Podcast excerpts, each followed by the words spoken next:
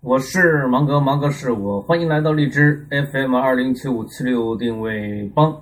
世事有套路，万物有结构，且听芒格说套路搭结构，助力各位小伙伴快速成为高手，高高手。如何成为一个高手之四？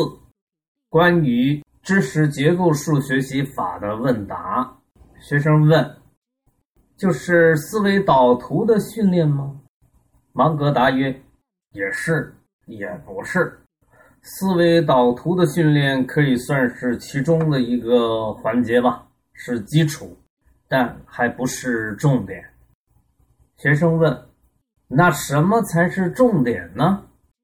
芒格说：“不断的贯通，不断的透过现象看本质才是重点。就像李老师能看到 CPU 与内燃机之间的本质联系一样。”学生又问：“你说结构层次不是越多越好，三层合适，那怎么够呢？”芒格答曰：“你玩过俄罗斯方块吗？如果方块排列整齐，是不是楼层可以压缩呢？”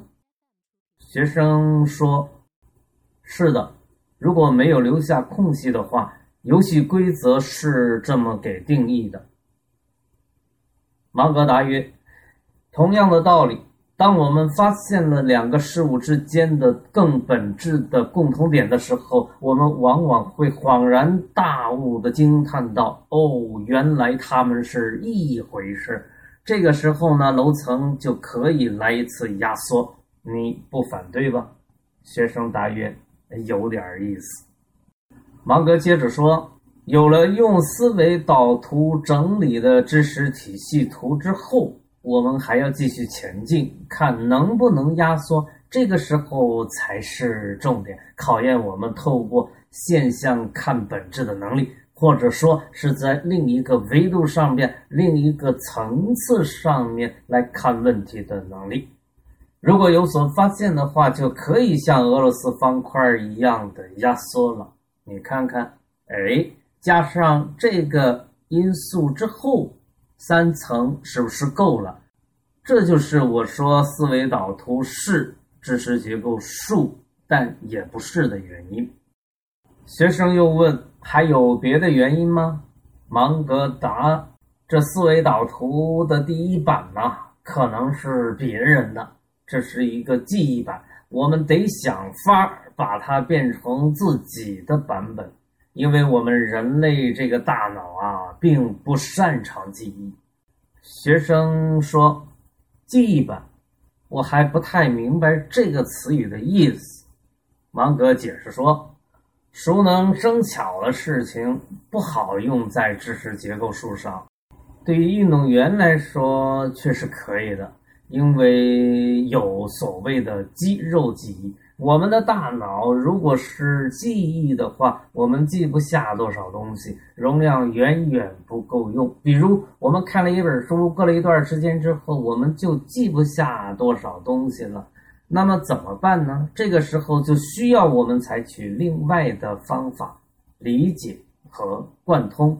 现在我们讲理解，就是我们要把思维导图里的一些组成的部分。逐渐的换成自己已经掌握的、理解了的、印象很深的旧知识。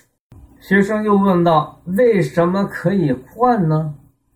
芒格答：“当我们透过现象看到本质的时候，就可以换了。关键是这个过程并不需要你所有的都把它给换掉，而是把几个主要的。”环节换成了已经理解到入木三分程度的旧知识之后，整个思维导图就焕然一新了，就压缩了，就极简了。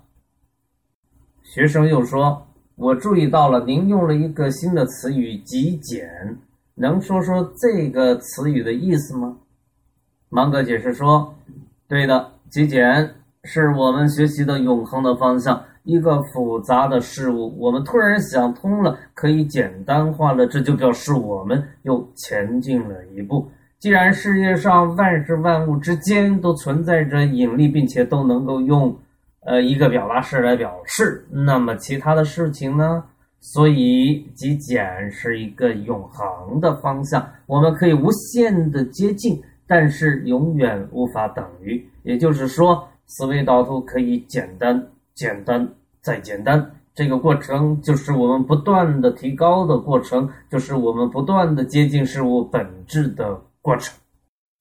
那所有的都在这儿的，你喜欢的尽管拿去点赞、吐槽、转发，都是我的最爱。你可以给到我的哦，那好吧，就动动你尊贵的手指头，一键转发吧。与人玫瑰手有余香，因为网络生物芒格与你在一起，因为认知语言架构师芒格与你在一起。